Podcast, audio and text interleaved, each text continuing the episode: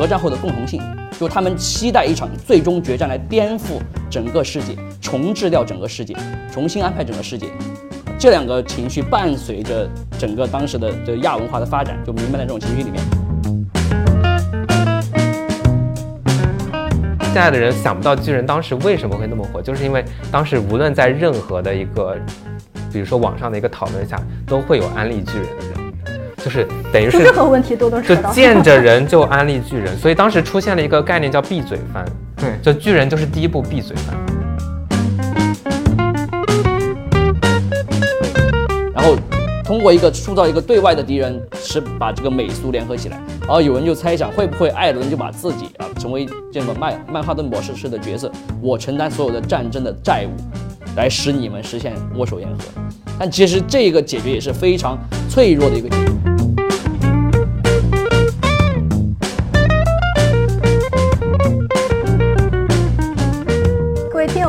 好，这里是一窍不通，我是小天，我是图卡。我们这档播客呢，就是想陪大家一起用满满的好奇心来感受世界的参差多态。呃，这期节目我们要聊的呢，就是图卡在策划这档播客之初呢，就非常想聊的一个话题，就是已经火了近十年的《进击的巨人》。那么可以说，每一话呢，它的播出都牵动着每个读者的心。嗯，那么我就先简单介绍一下《进击的巨人》吧。这是日本漫画家剑山创创作的漫画作品，也是他的首部连载作品。从二零零九年十月开始连载，两千年后的日本漫画累计销量突破一亿的只有三部，它就是其中之一。然后豆瓣上呢也获得了九点七分的这样一个神话级的数字。那么相信听友们没有看到过呢，也可能从呃各种渠道上都有听说过这部作品。那么我们这期节目呢，就是要在这个连载近十年的这部传奇动漫即将落幕之时呢，做一次对这部作品的世界观设定、人物、剧情的一次系统性的梳理。那么我们也请到两位青年学者，同时也是资深动漫爱好者，一起参与这次讨论。他们是中国艺术研究院的青年学者叶青，大家好，我是叶青；还有北大中文系的博士生杨晨，大家好，我是杨晨。嗯，那么就先请问一下两位啊。呃，因为我就嗯嗯，只是之前只是听闻过这部动漫，然后没怎么看过，然后在 B 站上看了一个几十分钟的一个剪辑，然后也一头雾水，因为人物角色太多了啊。那么几位能不能给我介绍一下这部作品呢？哦，那我大概说一下一个简单的剧情吧，就是它主要讲的就是在一个呃架空的一个世界里面。就是人类为了抵御一种巨人的一个袭击，就建造了三堵围墙，然后生活在这个三堵围墙里面。但是有一天呢，当大家都放下戒心，觉得好像不会，就是只要在墙内安稳的生活的时候，一个超大型巨人，还有一个铠甲巨人破坏了最外面一层墙壁，于是外面的好多巨人都进入了墙壁以内。然后主角的艾伦他就因此失去了他的家园，并且他的妈妈也被巨人给吃掉了。他就呃。他就带着这种仇恨加入了调查兵团，然后调查兵团它的任务就是要探索巨人的秘密，然后最终能够战胜巨人。于是那个主角艾伦就和他的两位朋友，呃，阿尔敏和那个三笠一起，就是呃在调查兵团内成长，就是引发了一系列的故事。但是巨人这部作品它的一个特殊性就在于，它的这个故事大概有分三种阶段。就在最初的阶段里面，它是一个非常简单的，因为有这样的一个仇恨，他就要去主角要成长，要去呃跟巨人战斗的这样一个故事。但是到了第二个阶段，就当这个呃主角们发现这个巨人是由人来变 变出来的一个时候，并且出现了一个女巨人这样一个呃由人变成巨人的这样一个敌人的时候，就进入了一种呃。谍战的一个氛围，就是他要解谜，他就开始怀疑这个世界的一个秘密到底是什么。所以在这个时期的这个这个巨人的这个这部作品，就有一种那种谍战的氛围和那种解谜的。中有我，我中有敌那种。对对对。然后到了第三个阶段，就是这个视角转移到了那个墙外的一个更大的一个世界里面，就进入了一个。呃，战争状态的一个一个讲述，就是从这种马来篇，对，从这种这个悬疑阴谋的这个氛围，转移到了一个更大的一个战争的一个一个场景里面，就大概有这样一个一个发展的一个阶段。嗯嗯，对。其实叶欣已经说的很完整了，就是关于他的几个阶段问题。如果一很很简单的概括的话，大家最开始被这部作品吸引，就一个关键词，就是强和自由啊。对，一个强把你围住，但是你也成为被巨人猎食的对象，你怎么来实现作品中呈现的自由？一开始我觉得可能大家是被这样一个主题所吸引的，然后整个剧情也是在对自由的这个推进和后来的反转中来推来进行的这整个过程啊。嗯，一开始大家以为可能是说，呃，出现了巨人，那我们最后要杀光巨人，对然后解放自由，这可能是这么一个主对，题。解放人类。对，但是剧情越往后发展，整个世界观打开之后，发现并不是这样，它背后潜藏了很多的秘密。嗯，那我觉得这是一个非常复杂的一个故事。那我们就想问，大家都是从什么时候开始看巨人的？因为它从零九年开始连载嘛。然后你们是从哪个阶段的剧情开始入坑的？就其实这个得说到一个，就是看这个就接触日本动漫的这样一个一个习惯或者是什么，因为原先呃，就我其实是在一三年这个巨人这部作品第一次被动画化的时候，先是看到了动画版的这个巨人，然后觉得非常的好看，然后才进一步再去看这个漫画版的这个这个巨人的。因为以前的这个国内去接触日本的这些动画是没有一个怎么说呢，实时观看或者说是追番的这样一个习惯的。其实是巨人是巨人进入中国市场之后，才在中国带动起了这样一个一个习惯。嗯，所以等于说是，呃，等于说是在那个巨人呃中引进中国之后，也不是也不叫引进，那个时候其实还没有正经的一个版权，那你们都是。看的盗版吗？还是不是以前那个，因为 B 站第一部正版的一个 B 站，其实第一部正版作品是一四年才才买的，哦就一四年之前的作品其实都是那个，呃，里面 B 站里面用户自己上传的，哦可能是他们，但是所谓的用户自己上传的，有用户自己上传的，所以以前都等于就是说，你看一个作品可能隔了一段时间。然后它日本播完了，然后有人打包上传到那个 B 站里面，然后你去看。但是巨人进入以后，其实你呃真正开始就是跟着日本日本播一集，我们看一集；日本播一集，我们看一集。就是巨就是说巨人这个特殊性，就是我们为什么会呃，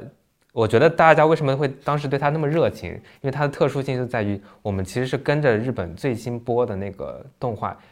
制作一起去进入到它的，所以这个追的这个过程就更明确一点。所以这这一部算是真正意义上第一部我们和日本的观众一起同时追的一部动漫。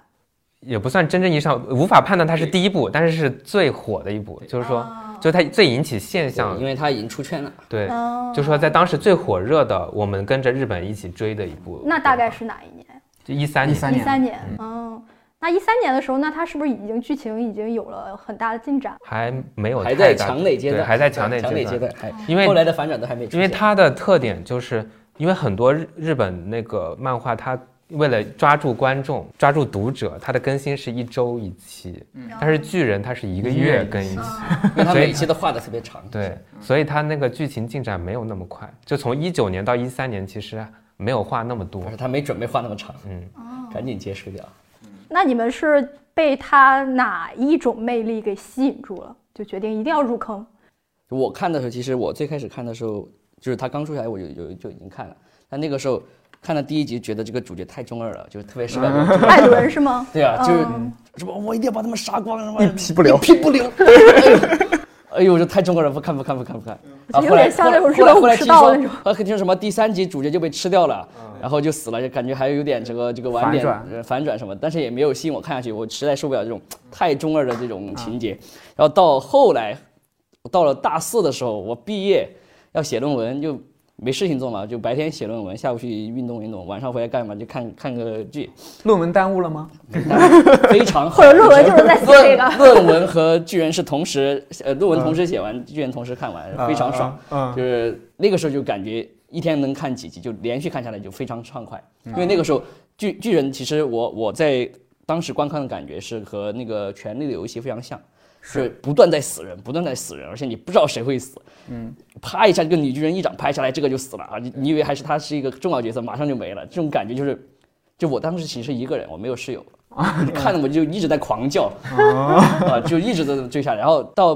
动画追完之后就开始看漫画，然后一直追到现在啊，就这么一个过程。那我觉得你是被一种视觉冲击力给吸引住对，当时因为当时的那他那个有一个悬疑嘛，就是说谁是巨人啊？对谁是巨人？然后以及他对这个世界的架构是没有完全显露出来的，而而且他的制作非常精良啊，整个的制作啊，就是这个立体机动的那个视觉感是很有冲击力的，你能够很明确的被带入到那个世界里面。但是到现在就是到第四部出来的时候，它有个彻底的反转之后的整个的世界，好像你的观看的方式又不一样了。刚才聊到这个世界观，你觉得它最牛逼的世界观是在哪里？就是它的这个设定，你觉得？我觉得还是这个巨人的这个设置吧，因为原先就是巨人这个巨人的本身，对，因为原先巨人，我们大家会认为它是一个与人相异己的这样一个就是怪兽或者是一个什么样的东西，然后会把它放置在一个就是非常简单的人类要打倒这样一个敌人的这样一个设置。后来发现这个巨人它是由人变化而来，并且这个墙内的所有人都可以变成巨人。嗯。就是并且这这个巨人就是这个民族在这个世界当中有这样那样的问题，嗯。其实巨人这个这个形象是非常具体化的呈现了种族的这样一个问题，并且这个问题并不像我们现实世界中是有那么多的可以调和的空间，嗯，因为他这个巨人和人之间是有一种非常针锋相对的这样一个，因为巨人是要吃人的，，对巨人天生就要吃人，对。所以他在这个巨人的这个，如果说他隐影射了、隐喻了一种民族的或者是种族的问题的话，他在这个剧情里面是极难调和的这个这个问题，嗯。就就不太有那种就是简单的解决办法，就就于是他这个世界通过这个巨人这个包括这个人与人之间的这样一个一个关系，就变得越来越复杂。就是巨人这个视把这种复杂性视觉化出来，嗯嗯。就我觉得这个是比较厉害的。还有就是，其实你觉不觉得巨人有点像，就是那种机甲，它其实有点像它，包括它人啊，对，肯定是融合了这个日本的这个对对对对对对对传统。嗯，再一方面它是比机甲要复杂，因为这个巨人它不可控，机甲你基本上是可控的。有点像 EVA，对，呃，对，它有点像，因为就是随时可能暴走。对啊，随时可它有点像能暴走对对 EVA，嗯，就我最开始看看巨人的时候，我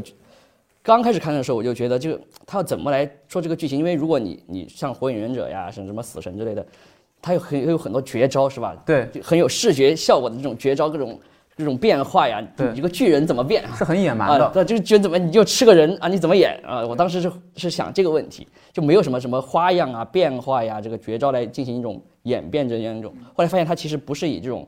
这种具体的细节或者说这种这种小的元素来支撑它的剧情，它是以整个世界观对，来作为它最大的卖点是在这里啊。还有一个世界观，我觉得特别厉害，也是事后就至少进入到马来阶段，回想起来是觉得它特别厉害，就是它这个中世纪的这个这个设置，因为因为大家印象当中中世纪就是一个特别封闭的一个一个时代嘛，就包括这个三堵围墙和这个中世一开始的一个中世纪的一个场景，就是人们在这个围墙里面，实际上是在一个非常固化的一个明确的社会结构里面。包，括它里面会有宗教，具备对，宗教，嗯。就是说包括你那个军团的三个分支，三三种军团，对，还有贵族，你在里面其实是是一个非常封闭不自由的，就这个东西，中世纪的这个场景跟他们要走出这个墙壁去进入到这个更大的世界里面的这就所谓的自由的这个主题是非常契合的。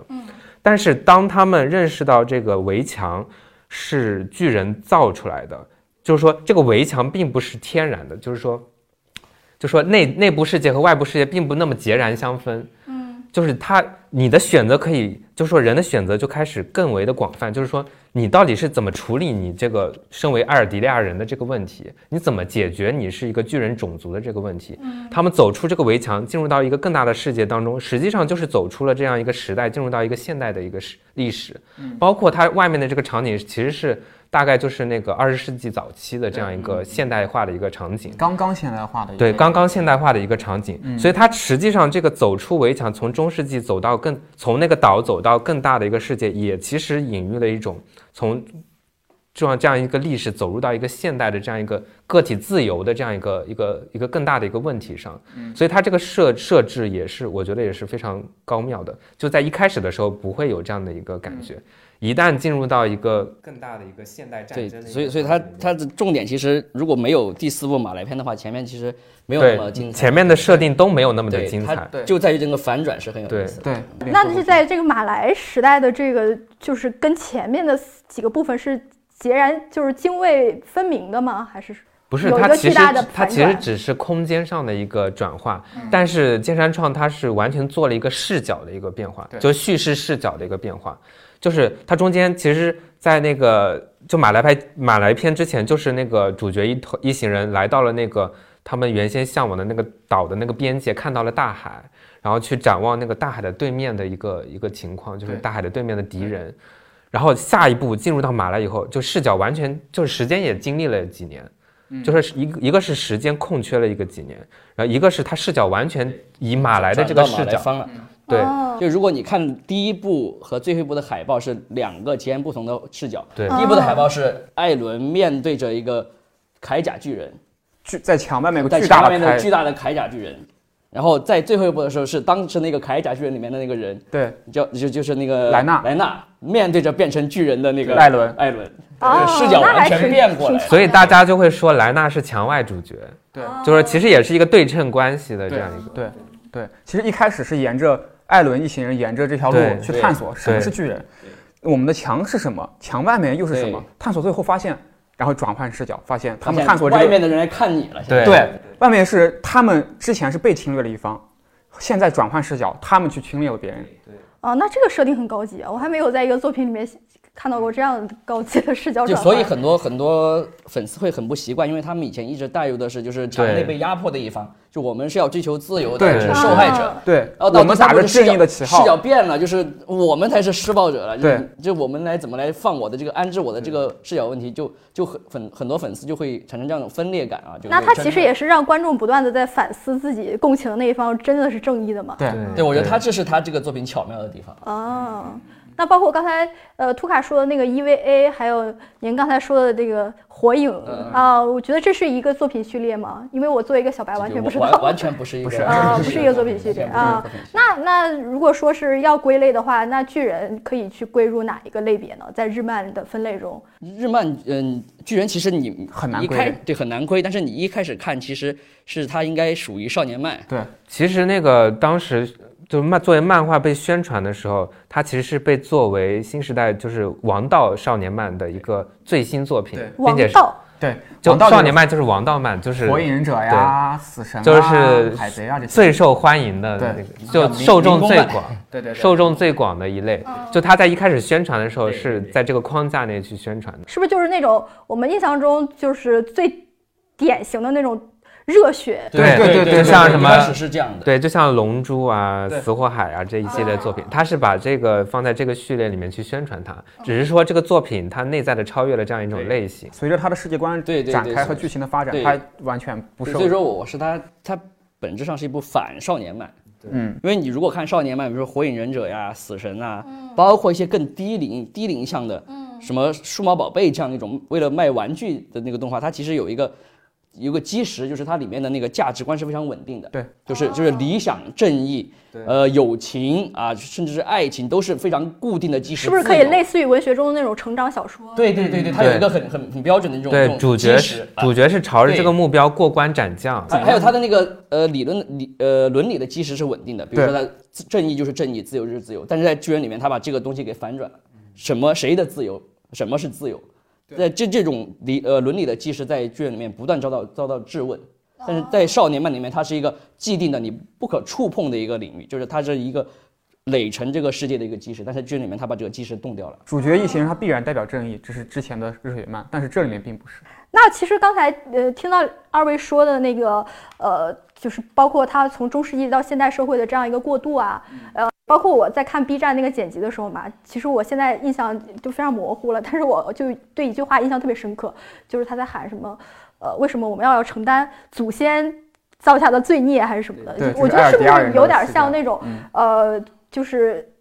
日本当下的年轻人自己以往的那种战争史的一些反思，或者是对一些战争遗产的一些一些一些质问，能把就是说呃巨人跟真实的我们的现实世界的能一一对应上吗？这种对应关系？嗯，就这个问题，我觉得就是很多人看这种架空类的作品啊，以及科幻、奇幻也好，会有这样一个想法，就是它是和现实世界会有一个直接的映射关系啊，你可以直接对位到现实世界里的各种国家呀、人物呀。但实际上，如果我们把它做样做这种非常简单的直接映射的话，是把一个作品给窄化了。因为一部作品在隐喻现实的时候，它可能不是直接映射，而是一种可能是来回的摆动，呃，不断的反射、折射，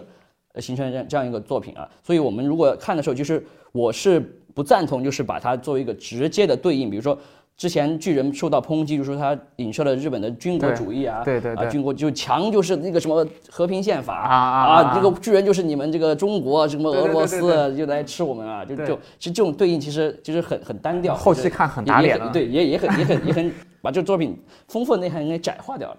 这这是这是其实很大的一个点啊。我自己觉得啊，这其实跟那个日本的作品的特殊性有关，因为任何日本的作品在中国的这个市场都会面临着这样一个拷问，就里面的那个意识形态的一个一个问题，尤其是当日本民族战争这几个词连缀起来的时候，就一般人接受到了这几个关键词之后，他不自觉的就会联想到了一个历史性的一个一个问题，然后就会。想要去通过这个这个各种线索的这个这个爬书去证实他自己的这样一个一个感受，是有一种路径依赖。对对，但这其实首先如果仅仅放在作品当中，其实我我我自己也看了相关的一些，有也也看过一些认为是这这种作品的它的一些分析，嗯，如果仅仅放，如果放在一个作品的一个视角里面，其实这些分析几乎都站不住脚，因为他们仅仅是把它放在一个单面的一个一个视角下去分析。就说的最直接一点，其实这个作品里面有一个，就是日本就就就他自己想象了一个日本，就是日出国的东洋人，就说这里面有单独的一个日本，所以马来和那个帕拉迪岛其实本身就很难和日本直接对应上。同时呢，其实所谓的这个艾尔迪亚人的这个问题，如果说要真的影射了什么，其实更接近的反而是犹太民族而并不是对臂章啊对对对，对的，包括臂章的这个历史，包括那个马来的那个军队，明显在使用一种二二战的那个纳粹德国的这样一个一个形象的一个，所以我觉得就是所谓如果直接这样对应的话，肯定是不太合理的。但是我又能够比较理解这样的一个做法是。因为在，因为这这这个说法出现也是那个挺早就有了嘛，挺早就有了，因为那个时候巨人真的特别特别火，就就是如果就可能现在的人想不到巨人当时为什么会那么火，就是因为当时无论在任何的一个，比如说网上的一个讨论下，都会有安利巨人的人，就是等于就是任何问题都能就扯到。见着人就安利巨人，所以当时出现了一个概念叫闭嘴番，对。就巨人就是第一部闭嘴番，对，就是现在可能是鬼灭，对，现在可能是鬼灭之刃，当时就是见着人就安利巨人，就引起了巨大的，就是就因为毕竟再多人看，那也是一部分人，哦。就是你全面的安利的话，就就是会引起很多人的反感。那很多人就会说，那好啊，你这个巨人这个作品其实是这样这样这样，所以你不应该去看这部作品。就是其实这个论点，它其实当你指认它去是一个军国主义的一个作品，或者是反映了日本战争观的一个作品，它其实它最后逻辑的终点是你作为中国人不应该看这样的作品，因为它一切的最后的回到的一个论点，包括你在社社会中各种所谓的禁止啊什么这种说法，就是你作为中国人你不应该用什么，你不应该看什么，它其实这这这种思维就它这种思维，其实最终最终针对的，并不是所谓的这部作品本身，而针对的是一起看，一起就是说，针对的是怎么说呢？安利所有的受众，就是说哦，在这样广大的受众里面，你不应该去做这样的一个事情。其实就是它其实本身并不是作品的问题啊，而是这个作品传播的一个问题。对，而而且他他拿很多就是作品里面，比如说他有很多军事的呀，一些一些集权的呀拿出来当例子，其实不太合适的，因为你想。就当年《三体》也受到过这样的攻击，因为《三体》也是很多那个，特别是那个黑暗战役的时候，在宇宙飞船里面，人类也是建立了集权社会，也是，包括刘慈欣也反复拿出来说事儿的，就是当当年在成都一个讨论，就是说世界上就是剩下两个人啊、两个人，一个女人，一个我，你要不要吃这个人啊？刘慈欣说他就吃，为了人类生存，然后这个是被反复拿出来说，就刘慈欣这种集权的呀、粗暴的呀、直男的这样的思维，这这其实这种这种攻击跟攻击巨人是很像的，但是这些攻击不考虑到，他们都把这个作品安放在了一个极端的状态里面，就是这种这种例外状态，而且非常极端、非常严峻的状态里面，你必须在这样的状态里面思考人的抉择，而不是一种架空的道德指责啊，这样指责是没有道理的，因为完全脱离了情境，就是说，就跟何不食肉糜是一个一个道理，要反过来，相当于啊，对，所以其实我觉得，如果硬要比喻的话，它其实因为我们那个新山上它是那个垮掉一代，或者是呃它宽松政策下它出生那一代，它其实应该是反馈的是这一批日本年轻人该怎么办。他想表达的是这些这些问题，就是我们比如说巨人、性巨人、巨必教这些是主流思想。那我们有我们自己有自己的意志，那什么是自由的意志？那我们自由意志怎如何表现、如何表达？比如说它地名篇发动的时候，那可能就是成千上万的这种主流意识在在践踏我们这个，它你肯定是不愿意的，但是我们的声音是渺小的，那我们声音怎么样去发出来？我觉得可能会有这方面的一些隐喻。创作者他本肯定是受到时代整个氛围的影响的。那你如果非把它放在哪哪个哪个阶段的话，可能就还是因为他是零九年，零九年差不多那个时候开开始开始画的那个漫画。你如果非要放，就可以放在那个，就是说，呃，于野长宽说的那个所谓叫大逃杀系这个这个脉络里面啊，因为它是接续在世界系后面。世界世界系大家明白吧？不明白世界系和世界系其实就是他说的最简单，就是男女主角的那种那种就就男女主角的呃情感关系是无中介的，直接和世界的对世界存亡相联系就是哦他其实写，就比如说前几年那个特别火的《你的名字》，哦其实他讲的就是男女之间的一个故事，但他又是直接跟那个整个世界的存亡问题直接相联系系的，直接相。联系的。他们的可能一个选择就可能造成了世界的毁灭，或者一个选择就拯救了这个整个。这个这个开始就是 EVA 啊，EVA 开始了这样一个一个一个选择，然后它本身有一个很很深的关于日本它整个文化发展的一个背景，就是在它八十嗯年代末的时候，当时日本有个社会学呃社社会学家就是宫台真司啊，他描述当时日本的氛围，他说是有两种氛围啊，两种氛围，一个是永无止境的日常，哦，就是说这个日常生活没有波澜啊，无整个去政治化这种波澜不惊，而是首先物质也极大丰富，生活非常空虚，人们没有任何追求，就觉得生活没有什么进展，没有什么发展，是停滞的日常，这是一种感觉。然后与之针锋相对的是另一种叫就是核战后的核核战后的共同性，就他们期待一场最终决战来颠覆整个世界，重置掉整个世界，重新安排整个世界。啊这两个情绪伴随着整个当时的这亚文化的发展，就弥漫在这种情绪里面。但是后来发生一个转折，就是九五年的奥姆真理教事件。啊，奥姆真理教事件就是一个邪教，它是一个邪教，最终在那个东京的地铁里面发动这个沙林毒气袭击。嗯，我知道。这个事件发生之后，他们就认，他们就意识到这种最终决战是不可能的。这种，就当有真的有人在现实里面实行最终决战的时候，他们发现这个是可怕的一个东西。这第第，所以他们转向了另一个，就是在呃虚拟世界里啊进行这样一种，嗯嗯，也不是最终决战，而是一种直接的与世界的关联。而这个关联是和当时网络发展是有关的，因为网络当时发展之后，我们是很多很多御宅族，它是不需要通过现实连接，它可以和世界交流的。那么这个中介就被拿掉了，被拿掉之后反映在作品里面就是世界系这种，它可以直接的和世界的关联，而且这个关联它不再不再想要去成为一个大人啊，打个引号，不再成为一个大人，不就是不再想要对对对，社会化，所以它里面的世界系里面的角色都是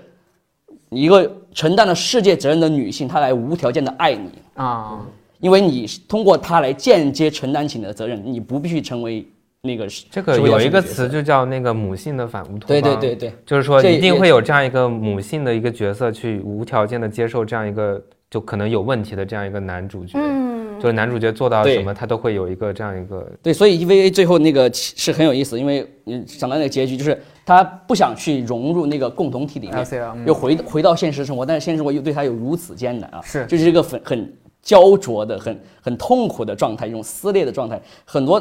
时候我们看最后一集，我们会对那个主角有很深的认同感，就是人与人间的心之壁是不可突破的，但是我们又很很分裂，我们无法去带入那个痛苦的位置啊，就是这样一种感觉的呈现。说回来以后，世界系是可能是那个时代的代表对对对这巨90人年代对，那巨人这块儿呢？巨人。其实，在那个访谈当中，其实呃，很多人也会直接去问剑山创：“你这个作品其实是世界系的作品吗？”然后健身创其实一直要要么闪烁其词，要么就是直接就是说，他虽然很喜欢 EVA 这样一个作品，但他肯定是并不把把自己放在这个世界系的这个体系里面。非常直观的看，电真寺跟那个艾伦是截然相反的一个人，艾伦反而是他为了这样一个目标，他能够放弃一切。艾伦是要是要不断的决断的一个人，他是对他不断的做出自己的决定，虽然他中间有过一些想放弃的那个时候，比如说那个在那个王振篇的那个时候，对对对他有过想要放弃的时候，但是他一旦做出了决定，他就会立即马上去实行，并不会有任何优柔寡断的一个过程。实际上，这如果放如果真要放置在一个脉络里面的话，其实是跟那个世纪初的整个日本氛围是有关系的，因为在世纪初，比如说那个呃有几个比较关键性的事件，一个是那个九幺幺的这个事件。造成了一个非常巨大的影响。然后小泉纯一郎上台以后，在日本实行的新自由主义的这样一个社会政策，使得整个日本社会其实是那个精英的固化，其实是更更加强烈。就比如说现在反映到日本社会中，我们看到的结果就是，像东大的那个能够进入东大的这个人，全部都是社会上层，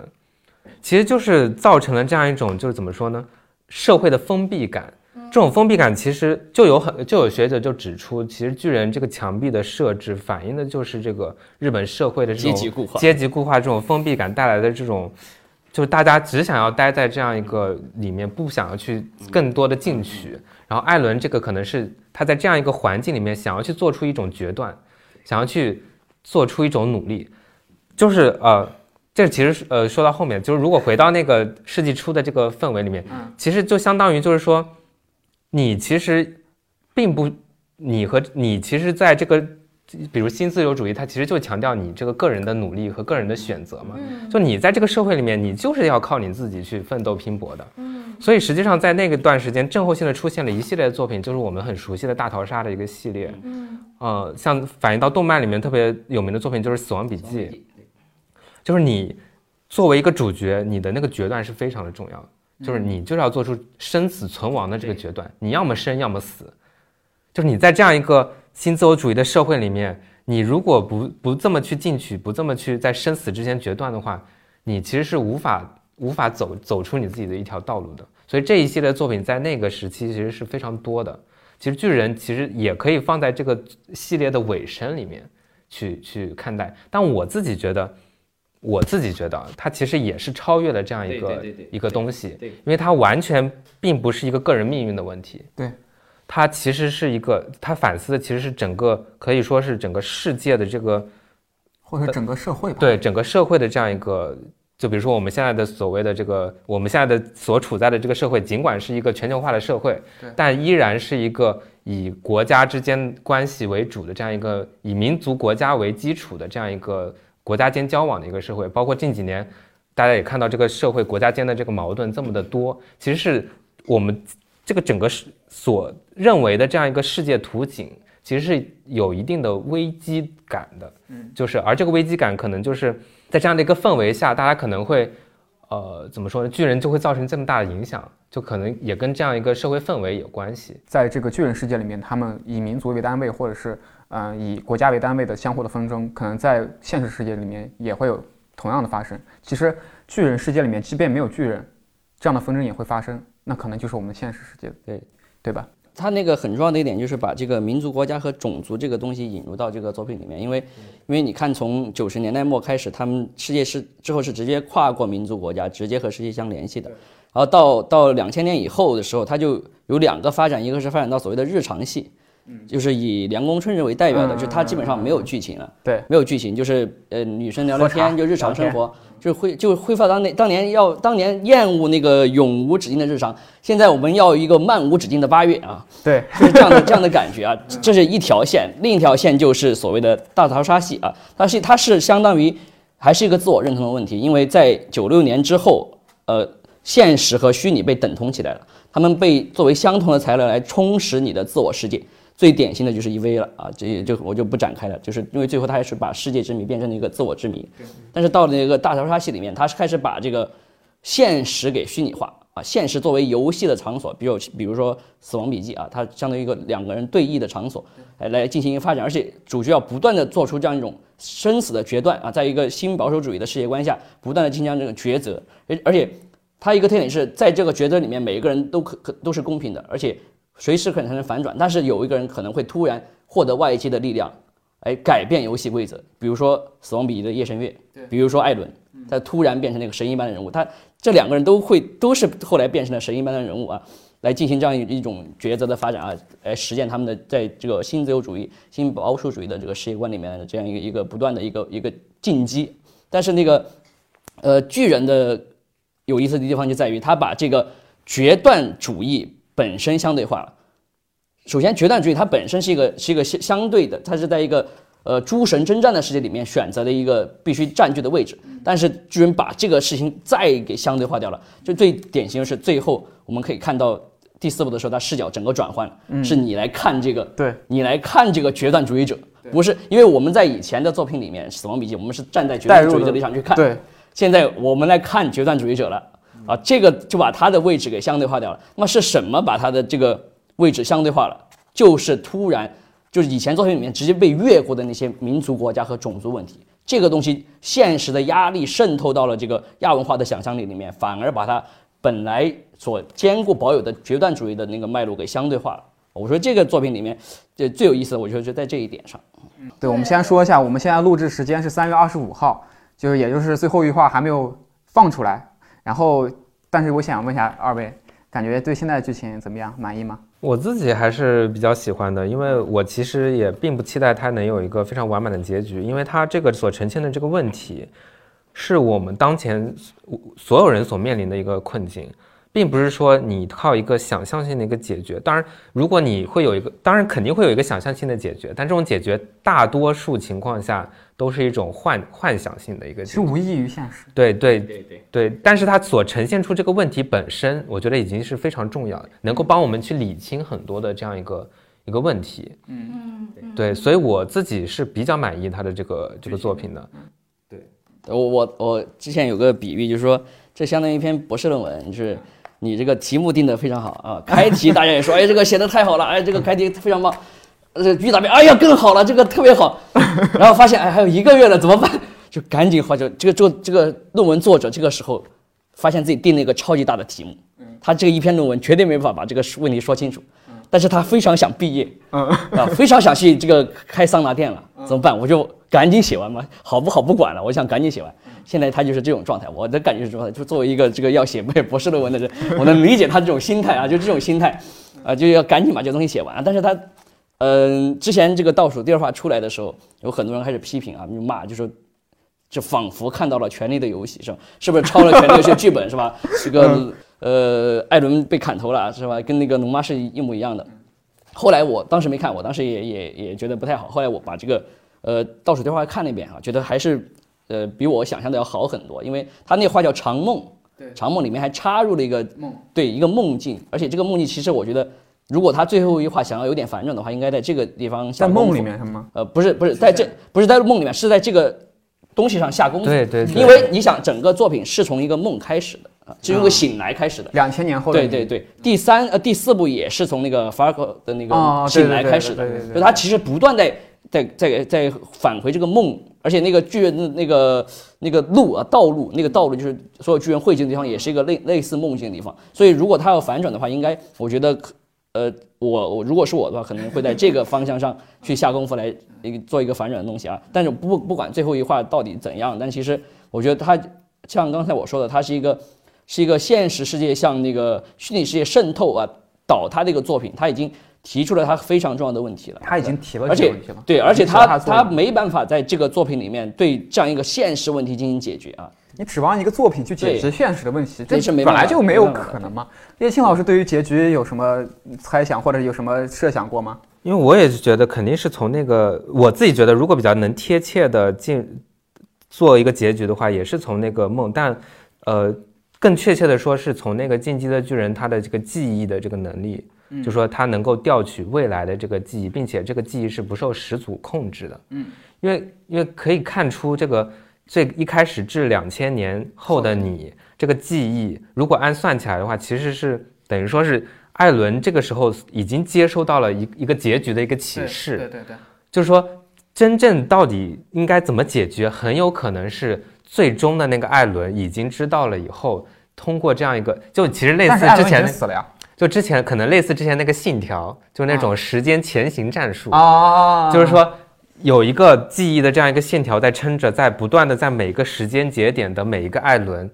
一起完成这样一个、哦一个这样一个一个事、哦如果是这样一个结局，哇就有可我觉得有可能它会呈现这样，其实也非常类似。现在没有没有没有说是平行世界，对没有说平行世界只能有但是但是有那个谁啊但是他在那个他最多能看到未来啊。对，但但是比如说那个，因为他其里面他的那个父亲是是受到他那个记忆的影响影响的。才做了这个所以我觉得很有可能是，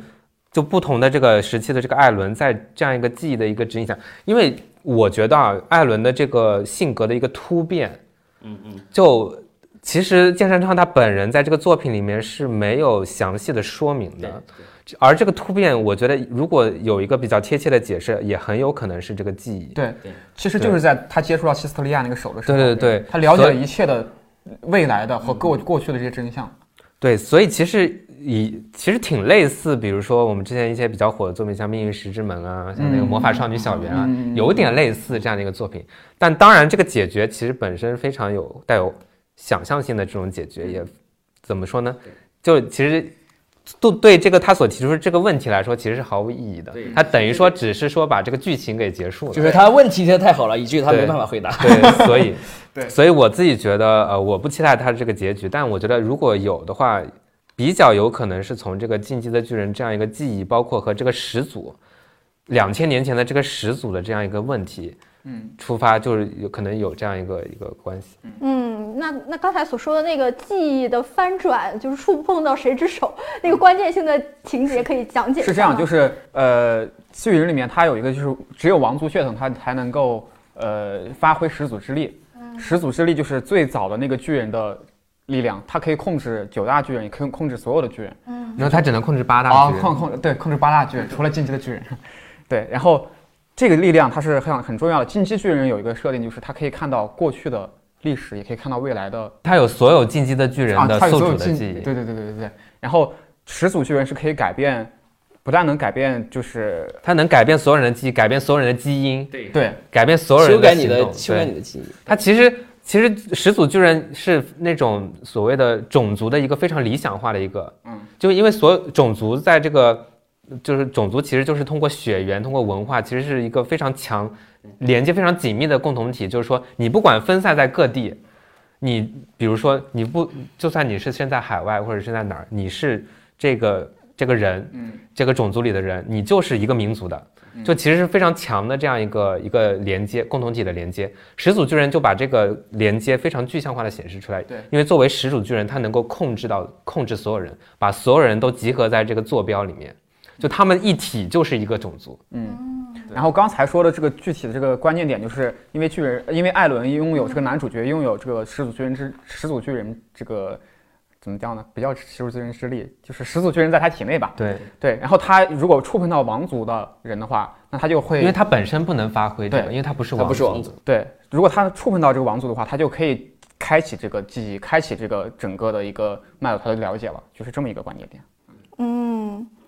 那其实，嗯，刚才我们就是也聊到，就是说他有一些对于种族问题的探讨啊，嗯，或者说对于固化的阶级问题的一些探讨。那不知道有没有这部作品有关于性别问题的探讨？性别问题的探讨，因为这算是我们认知这个世界的三个重要的维度。因为我觉得性别其实我们现在所谈的性别其实是一个身份政治的一个框架里面，就是说，我觉得这个作品本身不太是一个身份政治的一个思路，嗯，而是直接就是一个怎么说呢？他身份政治其实表现在种族方面。种族对对种族，但是呃你性别方面，他好像你你像他，比如说里面的那个算是女主，这这个三丽，她其实她发挥的女性的这个角色，就是其实跟男性好像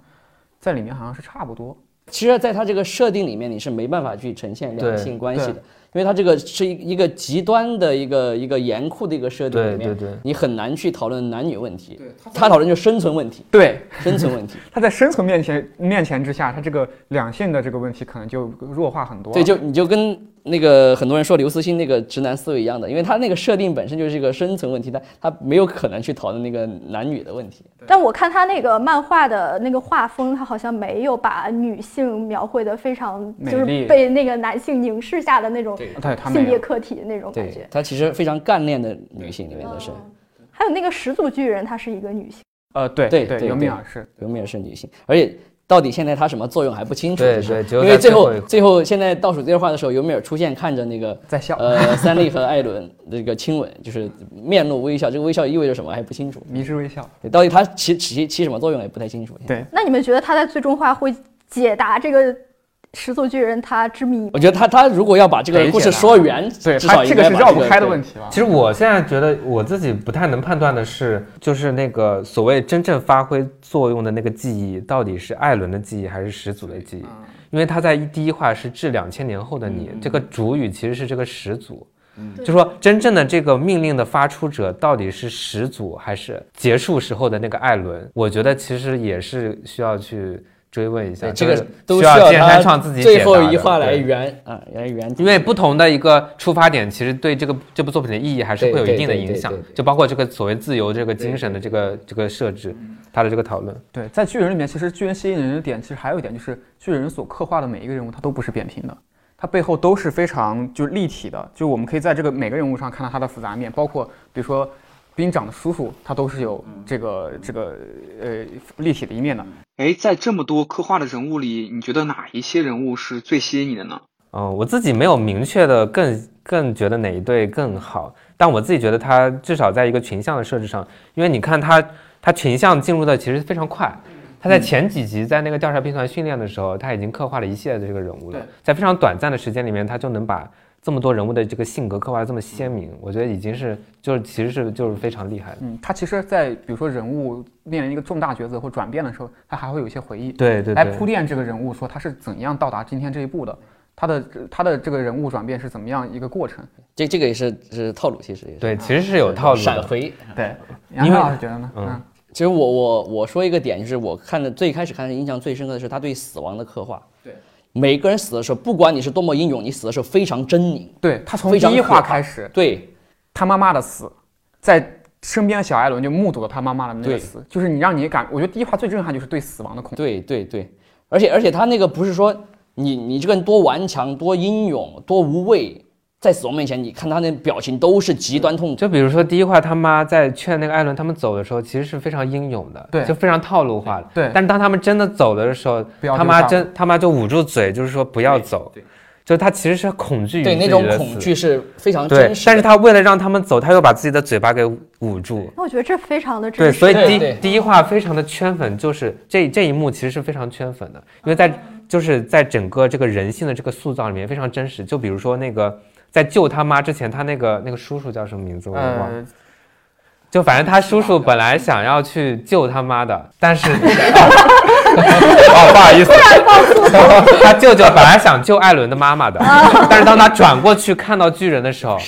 他就吓死了，他就他就他就抱起艾伦，他们就走了。啊，这其实是人性是非常对的，对，他这个描，写是其实非常非常真，包括像这种艾伦团长非常英勇的，他已经设计好一个计划要去牺牲了。要直接去为这个人类献出心脏牺牲掉的时候，他面对那个巨石要砸他的时候，他那个表情还是非常痛苦的。对，就他作为一个领导者，作为一个 leader，一个非常英勇的角色，他有很强的这个觉悟和意识去牺牲。他还有很强但，是真正面对那个死亡的时候，那个表情，你他画的就是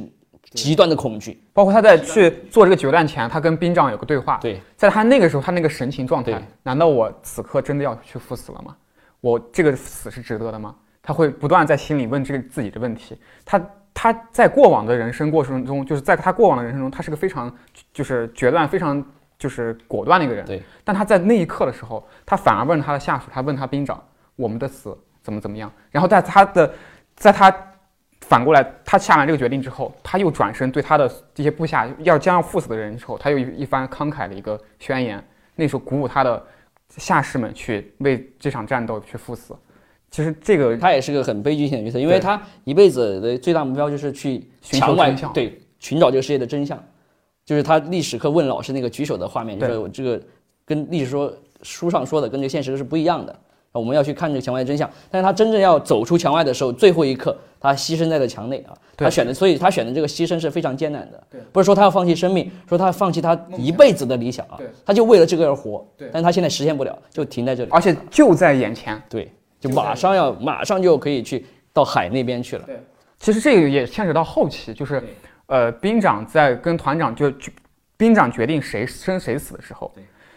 一边是阿尔敏，他的梦想是墙外面的海，是更广阔的梦想。但是艾尔文其实在那个时间段，他的梦想已经达成了，就是大家已经知道他，大家已经在地下室，就是已经去过地下室了。在这个时候，最后兵长可能决定的还是说，那我要未来的梦想。所以那个兵长选择也是一个很很太有意思。那兵长团长对艾伦来说是那种教父形象的人物吗？艾伦，我觉得，我觉得其实有一点点是、嗯因为其实艾伦的这个转变也是在那个团长死去之后，因为团长整个他团长团长原先是整个调查兵团的主心骨，包括他们整个开拓的这个方向。其实团长死了之后，选择其实是有非常多样了。嗯，就其实艾伦的这个巨人之力到底要往哪个方向去发展，其实就变成艾伦他自己的选择了，而不是他能够去在艾尔文的这样一个指导下去做这样一个选择。其实是有这样一个，就是说他的这个能够指引他的这个人消失的这样一个，就他消失了，就艾伦必须要自己决断。对他那个时候就是要自己决断。之前他属于还在一个试图就比如说他在那个之后去看到了那个海，他其实就问，打倒了海的那个海对面的敌人就能够自由了吗？嗯，其实他这个时候已经开始有对自由的这个概念已经产生了一个开始更复杂的思考，就说所谓的自由到底是什么？就真的只是你去做你想做的事情就是自由吗？就是你能够自由，你能够在一个无威胁的情况下去生活就是自由吗？就是他其实在这个时候，其实在反思这个自由，包括他后来的选择可能跟他这个反思有关系。因为但是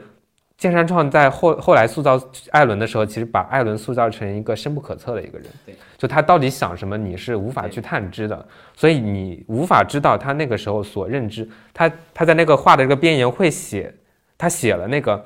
还他还是追求那个那个追求自由的那个人，但这个自由到底是什么？在艾伦追问了这个自由之后，他现在所追逐的这个自由到底是什么？其实没有给出一个明确的答案的。就这个是就是说说视角也很对精就妙。就其实，在那个就是团长死了之后，这个视角开始有一个非常大的一个分散一。开始读者其实是带入的是调查兵团的视角，对调查兵团了解什么，我们就了解什么。对对，在马来篇之后，其实是我们是了解马来和调查兵团这两方的，我们都了解的，就是我们要比人物中大部分人物中要高一点。但是艾伦所了解的信息是高于高于我们读者的，那艾伦是开上帝视角的，对对对，他就是哦。因为他知道了所有的上帝记忆。视角，对。哦，所以就是因为他触碰了那个手，所以他就被启发了始祖记忆。对对对对对对他其实比读者知道信息还要多的，所以我们读者无法理解。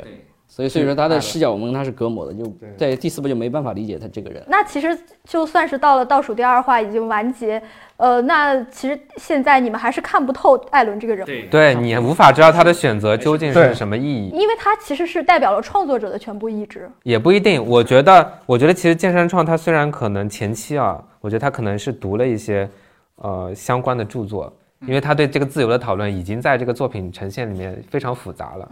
但他自因为本身所谓的这个自由的这个概念，在如今的这个这个社就怎么说世界格局里面，也是带有一定也是有危机性的。就说自由作为整个西方现代的这样一个非常基础性的一个概念它也是也是值得去追问的一个一个概念。我觉得剑山创他在这个作品里面，实际上他自己也不一定能够得出什么确切的一个成果，但他其实已经呈现出了这样一个矛盾。他已经发问了，对所以其实你们感觉到，就是连创作者本身也已经驾驭不了这个人物了。我觉得不是驾驭的这个问题，他其实是能够在情节层面去完全驾驭人物的，但只是说这个人物本身并不并不存只存在于情节里面，嗯，就说他所承载的这个意义。已经是超出这个情节本身，是和和我们这个当下社会的各种各样的问题是有直接的这个关系，而所谓的这个世界所这么大的这个问题，其实并不是个人理性能够解决的一个问题。就是如果把它局限在所谓的理性思考的一个层面上，其实其实说的非常简单，这个作品最后所谓的这个地名，其实是一个非常非理性的一个东西。嗯。嗯，就是它并不是说你能够通过一个逻辑判断去说这个地名这个这个选择到底是怎么样的。这个其实我觉得是非常真后性的说明了所所所谓的这个民族间的这个问题，并不是个人理性能够解决的这个问题。你无法通过你一个人的一个选择去决定整个世界的这样一个命运，所以最后就呈现出了这样一个非理性的一个情节，就是地名的这个产生要踏平这个世界。对，所以我觉得这个并不是说他自己不能驾驭，而是说这个问题本身并不是地名也是其中一个角色，地名是能力，相当于就是一堆巨人相当于相当于全面核战争。对对就核弹在世界全部引爆的，对，其实是一个非常非理性的选择。你你一个正常有理智的人，你怎么会会选择这样毁灭世界的这样一个道路呢？你就算毁灭世界了以后，你那个最后结果也不一定能够实现你所谓的和平的这个目标。真的是和平。对对，真的是和平。就所以我觉得，其实这个东西等于说是一个整个历史的这个问题，跟你这个个人理性的问题其实是有差距的。所以并不并不能说他所谓不能驾驭这个人物，这个他可能在情节上是可以去做一个一个情节上可以修补，但因为他提出的是，他实际上是向现实提出的一个问题，对但他只能给出一个虚拟的答答案或者虚拟的回答。对。但这个问题本身是非常真实的，对对对对。而且这个问题提的在目前的超不仅是动漫作品，在一些可能其他的一个文艺作品里面，也算是非常对对非常厉害的，能够这么清晰的他那。个地名其实就真的很像那个核弹嘛，因为因为他这个健身创创作是是看了很多其他的作品，他受影响最大的就是那个守望者啊，守望者啊就是 DC 旗下的一部漫画，就是兵长这个角色是直接受到守望者里面的那个罗夏这个角色对应的啊啊，罗夏那个角色啊，但其实改变很大。但罗夏最后是做出一个牺牲嘛，兵长现在也差不多全废了啊。但是那个呃那个守望者的结局，其实大家猜想会不会巨人也往那边画？因为守望者的结局是说，在一个冷战格局里面，怎么实现这个美苏和平？对，最后结局就是这个当时的超级英雄就在世界各大城市，纽约、北京、莫斯科、呃伦敦，就发动相当于发动恐怖袭击，制造了一个外星生物来袭击，死了几百万人，然后这个责任全部由那个当时一个超级英雄，他们那个曼哈顿博士一个人背了，然后通过一个塑造一个对外的敌人，是把这个美苏联合起来。然后有人就猜想，会不会艾伦就把自己啊成为这个曼曼哈顿博士式的角色，我承担所有的战争的债务，来使你们实现握手言和。但其实这个解决也是非常脆弱的一个解决，其实 其实已经有过，像那个鲁鲁修就对啊是这种解决非常非常脆弱，非常非常的对，像鲁鲁修现在不是还可能会有续作或者什么？其实这个东西没必要之后还会有新的故事，因为它只是一个其实它暂时的一个解它也是就是一个核威慑，对。它这个解决就是个核威慑。但这个核威慑这非常脆弱，就像《三体》第二部最后一样啊，它也是个简单核威慑，但是一点微小的错动就会把这个平衡给破坏掉。对，所以其实我觉得啊，他如果把这个问题放在要讨论自由精神这个上面，就这个问题本身就无法解决，因为自由 所谓的自由的一个一个概念就无法解决这个民族问题。嗯，这个怎么讲？因为我们现在所认认识的，就大家所谈论的自由、认知到的自由，是一个非常现代的一个概念，它是一个现代社会就就是说世界进入现代以后，原子化的个人对，实际上是个人自由。对个人自由，嗯就是说你自己去做选择，你自己去努力，你自己怎么怎么样，就是通过你自己的个人理性去去做各种各样的事情，这样的一个、一种自由。但是呢，所谓的这个民族问题，就是说，嗯，民族问题，不管是你一个政治性的一个民族，比如说我们不同不同种族的人都能够承认一个国家的一个框法律框架，然后在一个公民的意义上去形成一个民族，比如说像马来或者呃在墙外的一些其他的一些国家，或者是种族性的民族，像那个墙内的这样一个，你通过这个血缘文化的这样一个民族，当你一个自由的人身在一个这样一个民族当中的时候，你那个自由和这个民族的这个框架是会有冲突的，或者说你这个自由的这个边界就在这个民族框架的这个边界里面，你其实在这个民族里面，你考虑的只是民族的利益，就是说你不会考虑另一个民族的这个利益，就是说所以它天然就有矛盾之处，。对其实是有一种隐喻性，就是说你个人自由，个人自由就是说我和你之间，我自己自己做选择，自己努力，就我不会考虑他的利益，就我可以通过我自己的这个努力去赚钱或者怎么样的，但这个过程当中如果损伤了他的利益，那我管不着。就跟民族其实是也是类似于这样一个关系，就是说我这个国家强大了，但你这个国家受到影响，那我管不着。嗯，对，所以其实，在这样一个利益的这个就是说冲突下冲突下，其实你在思考你这个理性，你这个所谓的自由精神，你去做你这个选择，其实都很难超越于这样一个一个大的一个问题下面。但是呢，我觉得啊，他其实在这个作品中又讨论了另一种自由，就是说历史必然性的一个问题，就是说他其实，在作品中的说法就是说，是否艾尔迪亚人就要一代又一代的这样去陷入历史的循环当中？如何走出这个历史的循环，走出这个历史必然？那如果真的走出了的话，那你在这个意义上你就形成了自由了，就是你就自由了，就是说你能够摆脱历史必然性的束缚。这其实是非常黑格尔的一个一个一个概念，一个历史债务问题。但是呢，他这个剧情又不能够支持他这种。如果如果真的有的话，他自己所设置的这个情节无法支持。我自己判断，他是无法支持这样一个设想的，因为他是用这个两千年的这样一个记忆，或者说是进击的巨人的这个记忆去指引这样一个前进的这个道路的话。那这个是不是必然性呢？嗯，就是说，当你用另已知的一个结果去追溯你之前的每一个选择的时候，你朝着这样一个已知的这个结果出发，你是不是朝着历史必然性出发呢？有点循环。当你走到最终点的时候，你虽然，假如说他最后解决了巨人之力，就说巨人这个他们终于走出了巨人之力的这个束缚，他也依然在历史必然性的框架下面，因为他是在这样一个整个。所谓的绝对精神的这样一个一个指引下去做到这样一个事情，所以我觉得他当当他提出自由的这个概念，并以这个为这个作品的主题的时候，在这个作品框架内，或者说在这个整个世界的这个问题域内，就是说民族国家这样一个问题下面，它本身就是没有出路的。嗯，一定要找到就是说能够贯通人与人之间的这样一个一个关系。并不是这样一个独立个体的这样一个关系，它才能够有这样的一个选择。嗯，对。所以在 EVA 里面才有了 LCL 之海。其实这个作品里面也有，就是那个坐标嘛，啊，就是说你在那个框那个里面，你能够其实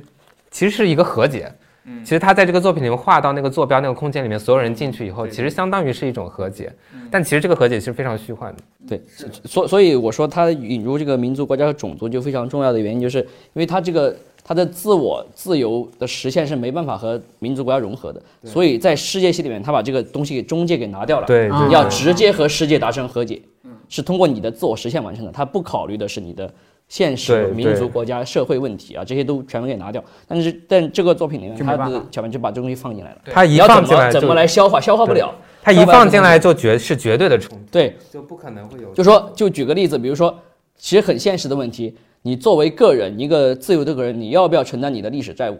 嗯，就比如说，你现在的日本人要不要为二战时犯下战争罪的日本人道歉？对，这很简单的问题。那这就是一个可以探讨的一个政治哲学问题了。但他放在这个作品里面就很现实，你现在也可以变巨人啊，你现在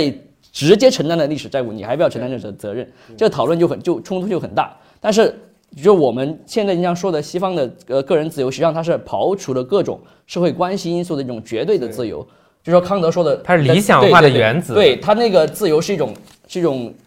服从绝对命令的自由啊，是刨除了这在那个无知之幕后面的一种刨除你的阶级种族关系的抉择的自由，这个是不考虑你的这个民族国家的。但是这个你如果不考虑的话，很多现实问题你怎么解决？嗯，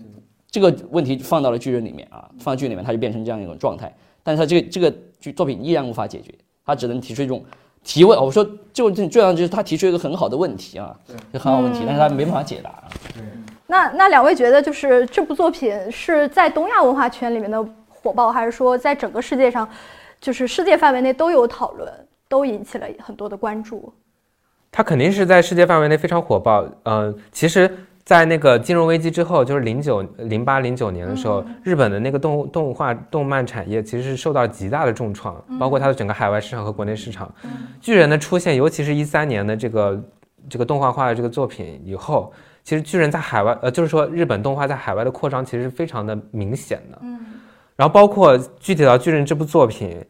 它在那个国外境外的一个那个评价上，就是虽然它的那个分数评价可能超越不了经典的。非常经典、深入人心的一些作品，比如说《钢之炼金术师》啊之类的，但是它的热度是排名基本上是一二名的，就说在国外的那个评价热度表上，对，基本上国外的如果是动漫圈子里面，巨人基本上也是一个家喻户晓的一个一个作品，对，就说不只是那个在东亚圈子里面，但是可能关注点是有一点不一样。我自己直觉判断，就是因为美国他们那个。他们喜欢看的那些漫画都是那种，呃视觉效果比较好的，然后就是战斗比较华丽的。就巨人其实是这方面比较吸引他们，因为那个立体机动装置和巨人之间对打的这个过程其实是非常精彩的。对，立体机动那个效果真的特别对好，效果极好，所以国外其实是可能是更关注于这这个部分，但在中日或者是亚洲圈子里面，可能比如说韩国可能也会有一些历史债务的这个问题，就是对它可能会在关注点上会更分散一点，更更多样一点。对。嗯，但是我觉得巨人他那个视觉效果，我不觉得它是美的。它是惊，它是有冲击性，有冲击对有性冲击力它经常立体机动时，你会带入那个飞翔的视角对过去。对对，因为因为它那个立，就为什么说那个巨人它有一种电影感，就是因为它那个立体机动的那个整个画的这个过程，其实是给你造成一个长镜头的这个感觉，就是你通过这个镜头的这个推拉，这个其实在一般的作品里面是比较少的。嗯，对，这个巨人这部作品对你们俩没有造成什么影响？嗯，比如说我看待一些问题的时候，它可以给我一些形象，就是说，当你思考一些很抽象的问题的时候，你其实，在抽象的思考的时候，你不一定能够那么恰切的去分析问题。所以说，文艺作品为什么这么重要，就是在于它提供了一种形象。这个形象可能不一定是非常直接告诉你这个意义是什么，但你通过分析它可能跟现实之间的种种蛛丝马迹的这样这些联系，你是更能够帮助你去思考当下的一些问题。对，所以对我来说，可能它的一个帮助是这一点吧。我是觉得很久没有看到这么酣畅淋漓，然后还具有具有一定思想性的这样一种动漫作品。我曾经说这是两千年之后一个最好的一个政治漫画，政治漫画，我觉得确实是一个政治漫画，就是呃超越了之前我对很多少年漫画的一些定式的评价啊，因为我之前是传统的少年漫画读者啊，就是什么火影、死神、海贼王都看的，但是这部作品确实超过我一一贯的认知。现在而且而且我是非常喜欢其中的一些剧情啊、角色啊，都非常喜欢。现在经常会买一些周边之类的。嗯就你是二次元的消费者，我是我是消费者，我是消费者。我不是。好，非常感谢叶青和杨晨两位老师。这期播客节目咱们就先录到这里。看到巨人的结局有什么想吐槽的吗？在巨人的故事中感触最深的情节是什么？你还看过哪些优秀的动漫作品？为什么好看呢？欢迎在评论区留言和我们分享。另外，也欢迎大家来关注我们的微信公众号“一窍不通 pod”，pod 就是 P O D。关注后即可参加我们的听友群。如果你有什么特别想问嘉宾的问题，也可以在入群后告诉我们，我们来帮你问到答案。如果你认为本期节目有点意思，欢迎分享给你的朋友，也欢迎大家订阅评论，谢谢大家，也再次谢谢两位老师，再见。